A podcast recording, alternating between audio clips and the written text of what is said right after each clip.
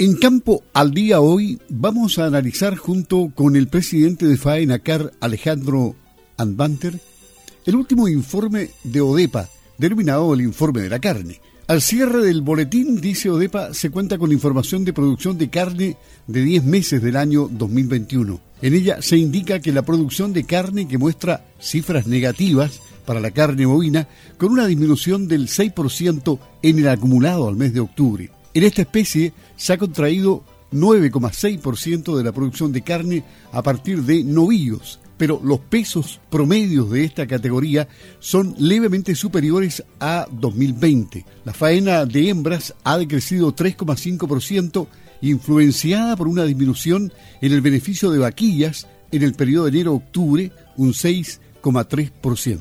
¿Qué significa esto? ¿Se nota o no se nota en el mercado eh, esta estadística que muestra Odema. Vamos a saludar a Alejandro Anbanter, quien se encuentra en la línea telefónica. ¿Cómo está, don Alejandro? Muy buenos días. Buenos días, Luis. ¿Cómo, cómo se ve esta, estas cifras? A ver, esto obedece a diferentes circunstancias. Yo diría que en términos generales nosotros esperábamos una disminución de la producción para este año, pero no tan violenta. Pensábamos que iba a estar en torno al, a una mantención respecto al año pasado, o menos uno, menos dos, pero no menos 6% y nosotros lo atribuimos a que hoy día hay un faltante de machos de lechería no criados, que en definitiva son terneros que no llegaron a ser nunca novillos, y eso también está reflejando la contracción muy fuerte en la subespecie de novillo, con prácticamente un 10%, ¿no es cierto?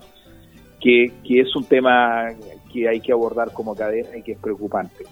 En el caso de las hembras, ha tenido un estímulo económico distinto, ha estado influenciado, yo diría, por el tema del precio lechero. El precio de la leche ha estado muy bueno, en consecuencia, las hembras han estado destinadas a reposición o incremento, ¿no es cierto?, de masa ganadera lechera en ordeña. Y por otro lado, las hembras han tenido un tiraje muy fuerte como exportaciones vivas a China, principalmente, a precios increíblemente buenos, lo que ha constituido de alguna forma un, factor, un negocio interesante para el mundo productor.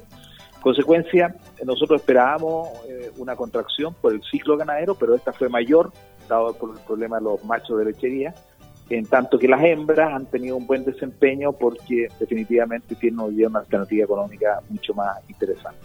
Claro, hablando de los precios reales, dice este informe que todas las categorías de bovinos registraron alzas durante el periodo enero-noviembre.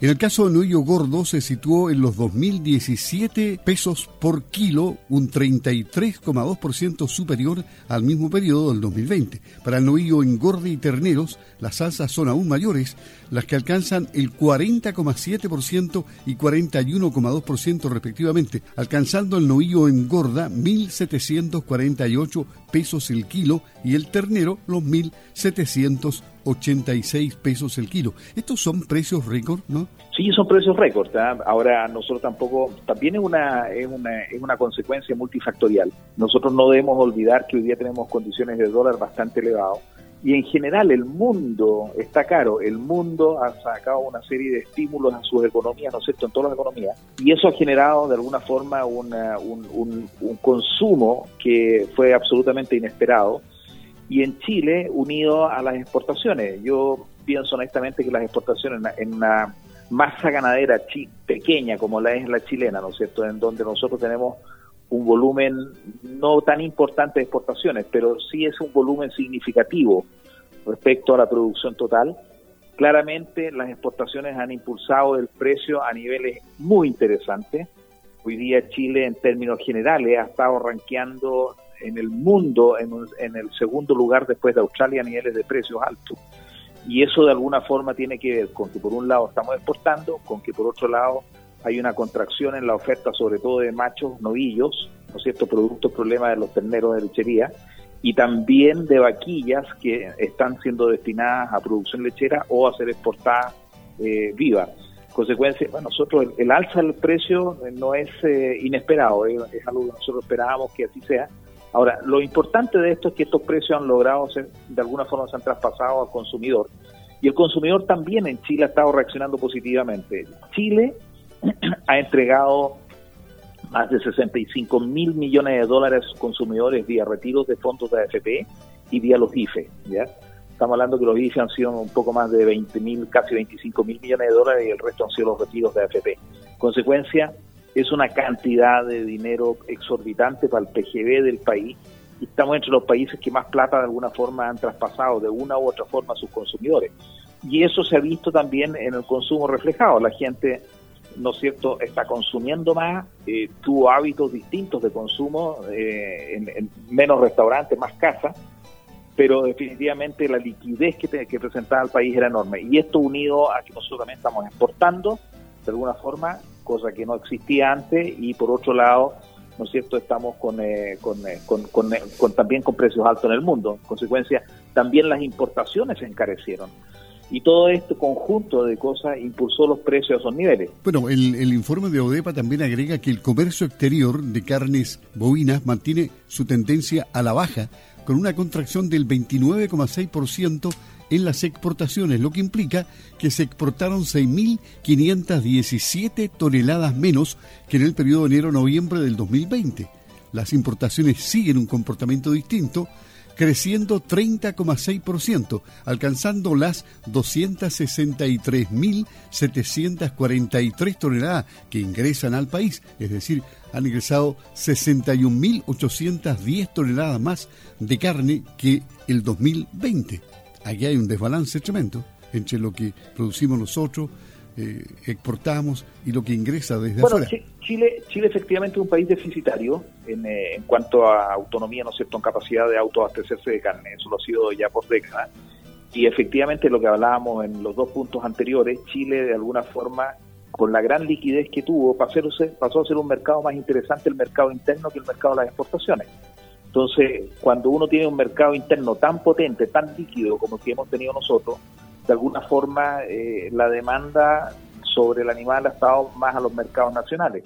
También quiero recordar que las exportaciones tienen una dificultad adicional, que siendo las exportaciones tremendamente rentables para el productor y también para la industria en determinadas épocas del año, eh, hay una limitante seria que es el uso anabólico y que, eh, de alguna forma ha restado volumen en las exportaciones pero yo lo, situaría, como, un problema secundario. Yo creo que el principal factor definitivamente es que en Chile la liquidez ha dado para que las carnicerías tengan nuevos aires de, de, proyecciones, ¿no es cierto? Los supermercados también han demandado más. En general, el sistema ha demandado más. Hoy día tenemos un tema de liquidez que no habíamos tenido, yo creo que nunca en la historia de Chile. Y ese es un tema que también creo que es temporal. ¿ah? Yo, yo siempre destaco esto. Yo creo que nosotros tenemos una liquidez que me atrevo a proyectarla va a durar al menos hasta el primer semestre del próximo año, va a depender de las autoridades nuevas si siguen prolongando todos estos bonos y cosas, pero aparentemente eh, si enfocamos la economía de un punto de vista más técnico, ¿no es cierto?, los incentivos deberían tender a desaparecer. Y si nosotros siguiéramos una lógica de la economía con lo, que sugieren los técnicos, nosotros hacia el segundo semestre del próximo año deberíamos tener una caída de los incentivos importante. Eh, y eso de alguna forma debería nuevamente inclinar la balanza hacia las exportaciones, que es lo que venía ocurriendo hasta antes de la pandemia y hasta antes de todos estos, retiros de AFP y todos los IFE que nosotros conocemos. Lo que usted decía al principio, China es importante en la exportación para Chile. Eh, ODEPA señala que el 87% de las exportaciones de carne chilena se destinaron a China, con un precio promedio de 4.204 dólares por tonelada, un 11,9% superior al mismo periodo del año 2020. Con respecto al origen de las importaciones, Paraguay mantiene su liderazgo alcanzando cerca del 45% de los envíos a nuestro país, seguido por Brasil y Argentina con el 36 y el 12% respectivamente. Bueno, ellos son tremendamente monstruos en producción ganadera de carne. Eh, efectivamente, lo que ocurre es que China hoy día está pagando precios históricamente altos en dólares y el dólar en Chile está alto. Pero el costo de la materia prima desde el punto de vista de la industria, el costo de una, de una vaca, el costo de un novillo, ha subido tanto que no es capaz de suplir, ¿no es cierto?, el mayor costo que está pagando China y el mayor precio del dólar unitario. Consecuente con eso es el mercado nacional el que la lleva. ¿ya? Y yo creo que esa tendencia es la que va a cambiar más adelante. Ahora, nuestros proveedores de carne, eh, que son básicamente Paraguay, Brasil y en menor medida Argentina, son proveedores históricos que también están participando en el mercado chino, a excepción de Paraguay, pero de alguna forma están indirectamente influenciados. Brasil ha estado fuerte en China, el principal abastecedor de China por lejos, ¿no es cierto? Y han tenido una diversificación. Ahora, esto plantea un reto para nosotros también. Cuando uno habla que el 80% de las exportaciones están concentradas en un país, estamos hablando que tenemos el mismo fenómeno de la cereza, ¿ya? que de alguna forma somos muy dependientes de China. Y como Faenacar hemos estado trabajando con otras instancias también del sector privado en abrir nuevos mercados, específicamente abrir el mercado de Indonesia, y es tremendamente importante. Consume todos los cortes y todos los subproductos que nosotros tenemos y es un mercado que al igual que China le cae como anillo al dedo a Chile. El problema es que estamos atrasados en la firma del acuerdo zoosanitario, en las definiciones zoosanitarias, y es un tema que tiene que relevar, que tiene que resolver, ¿no es cierto?, la autoridad y específicamente el Servicio Agrícola Ganadero. consecuencia, nosotros esperamos que como Ministerio de Agricultura tengamos todo el empuje necesario para lograr un pronto acuerdo con Indonesia que nos permitiría diversificar nuestro mercado. Yo soy convencido que la, sostenibilidad en el largo plazo de la ganadería, de la producción de carne, eh, pasa fuertemente porque nosotros mantengamos e incrementemos nuestras exportaciones. Nosotros no podemos mantenernos en el círculo del consumo nacional solamente. Le agradecemos a um, Alejandro Anbanter, presidente de FAENACAR, que nos haya ayudado a um, clarificar bien este informe de la carne de OEPA. El próximo año, medio año será bueno y el otro bajando.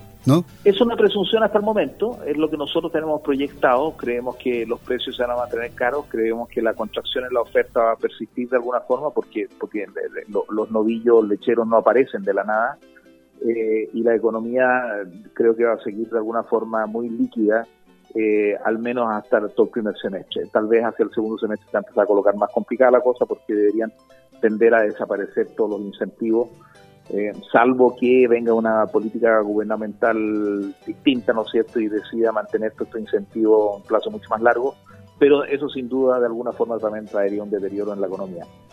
Alejandro Anbanter, presidente de FAENECAR. Gracias. Esperemos que el otro año sea un año bueno también y los mejores deseos para todos los auditores.